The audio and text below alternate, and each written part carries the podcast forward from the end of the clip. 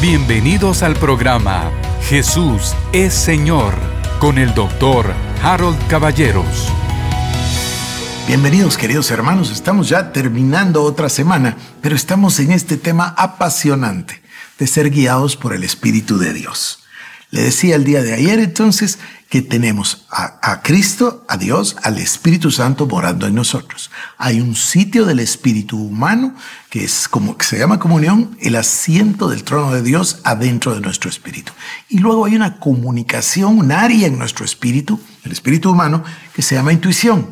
Ahí se da la comunión, ahí se da el escuchar al Espíritu Santo. Luego dice la palabra, lo, leemos en Romanos 8:14, que es maravilloso, ¿no? Todos los que son guiados por el Espíritu son hijos de Dios. Entonces, nosotros, como hijos de Dios, debemos ser guiados por el Espíritu. Y el verso 16, Romanos 8:16, el Espíritu mismo nos da testimonio de que somos hijos de Dios. Entonces, este tema es apasionante. Hoy lo voy a llevar a la práctica con algunos ejemplos.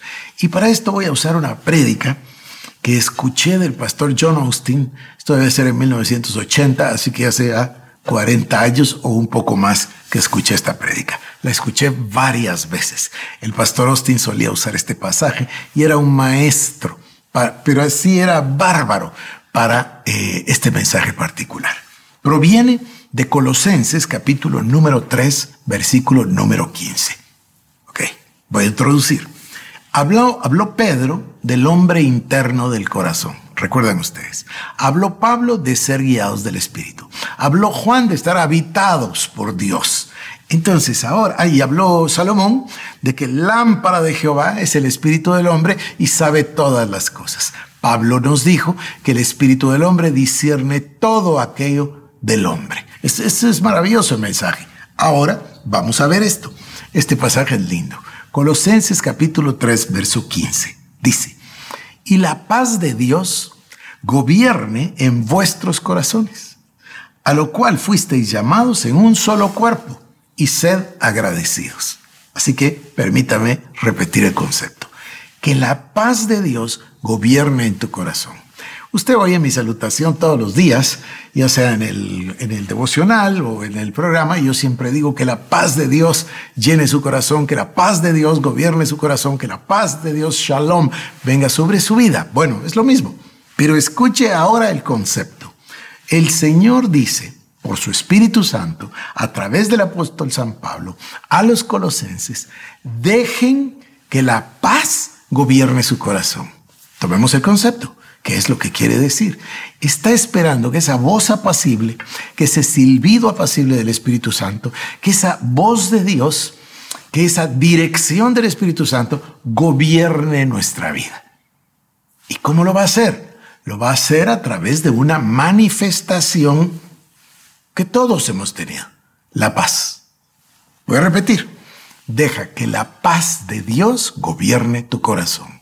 Entonces la paz se convierte, me acuerdo del pastor Austin que decía, en un árbitro, así decía, por ejemplo, él estaba pensando en el béisbol y decía, el árbitro dice safe, safe, o el árbitro dice out. Recuerdo bien la, predicación del pastor Austin. Pero lo importante, decía él, es que esta paz se convierta, ellos le dicen umpire, no solo le decimos árbitro, ¿no? Que la paz sea el factor elemental por medio del cual Dios gobierna en mí a través de su espíritu. Otra vez, la paz va a ser la manifestación de que yo estoy caminando en el espíritu. Y le voy a poner ejemplos así, normales y corrientes. Todos nosotros hemos tenido momentos para tomar decisiones. De hecho, hay muchísimas decisiones en un solo día, pero hay varias que son muy importantes. Y hay varias decisiones en la vida que son de verdad importantes. A veces nos hemos equivocado y debemos aprender de las equivocaciones. Pero esa paz debe ser el símbolo de Dios sobre nuestras vidas para declarar, demostrar o ilustrar su voluntad sobre lo que estamos haciendo. Cuando estamos haciendo algo acorde a la voluntad de Dios, absolutamente caminamos en paz. Cuando viene la zozobra al corazón, cuando viene eh, la inquietud, Cuando tenemos nosotros muchas cosas que nos, que, nos están agobiando, ahí no hay paz, querido hermano. Ahí uno tiene que parar y decir, esto no puede ser de Dios, porque lo que es de Dios es paz. Paz, shalom, que quiere decir paz con Dios, paz conmigo mismo, paz con mis semejantes, paz con el medio ambiente. Ese es el estado shalom que yo le deseo a usted todos los días cuando oro. Bueno, pues esa paz es lo que debe gobernar nuestro corazón. ¿Cómo sé, dicen los jóvenes, que esta joven o este joven es la voluntad de Dios para mi vida? ¿Cómo sé que debo estudiar ingeniería y no derecho? ¿Cómo sé que debo comprar este carro en lugar del otro? ¿Cómo sé que... hay tantas preguntas, ¿no es cierto? Hay tantas preguntas.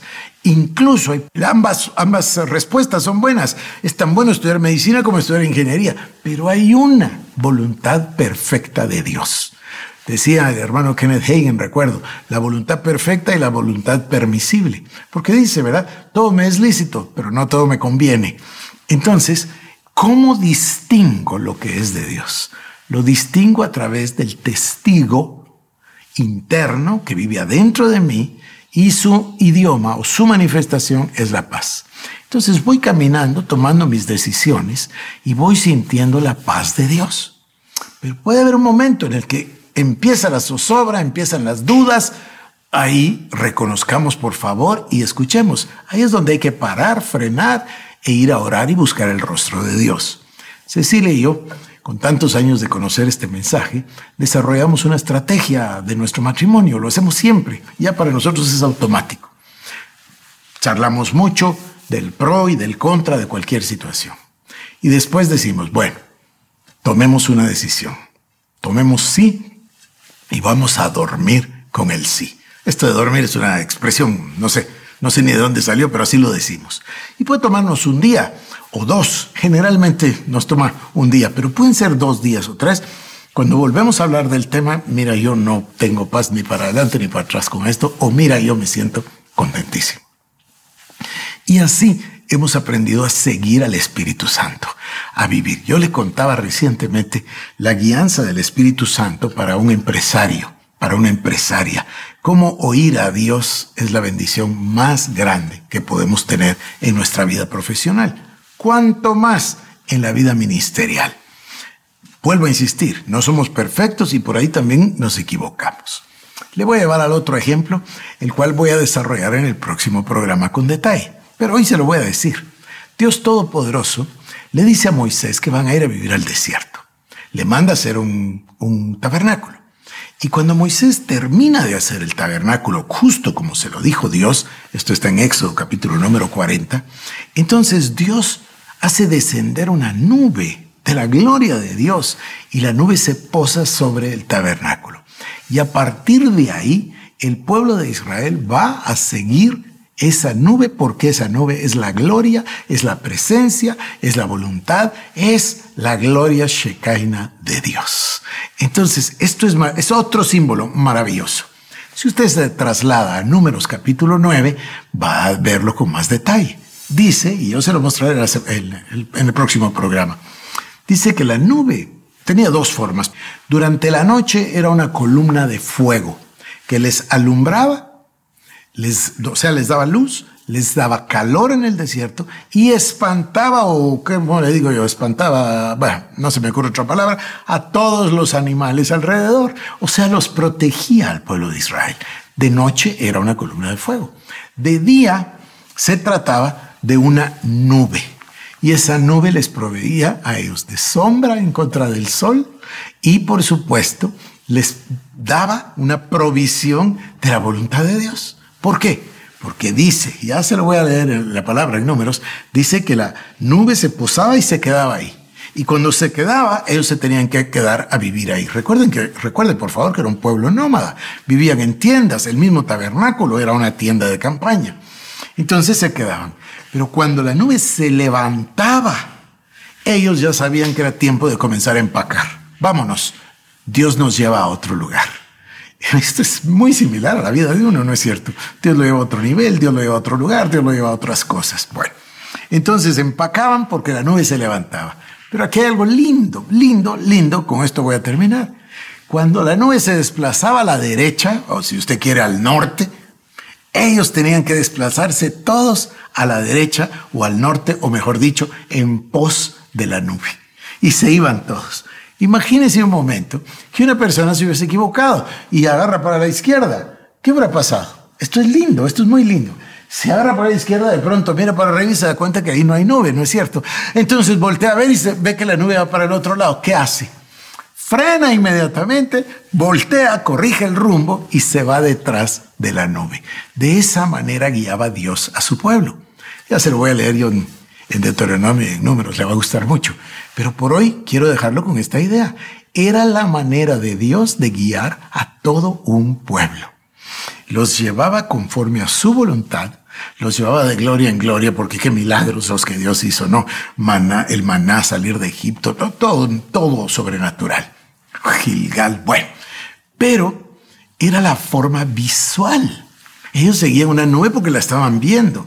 Usted y yo no tenemos una nube que seguir porque no nos movemos por el conocimiento de los sentidos, sino que por el conocimiento por revelación.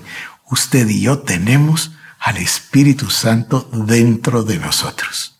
Entonces, ¿en qué consiste la guianza del Espíritu?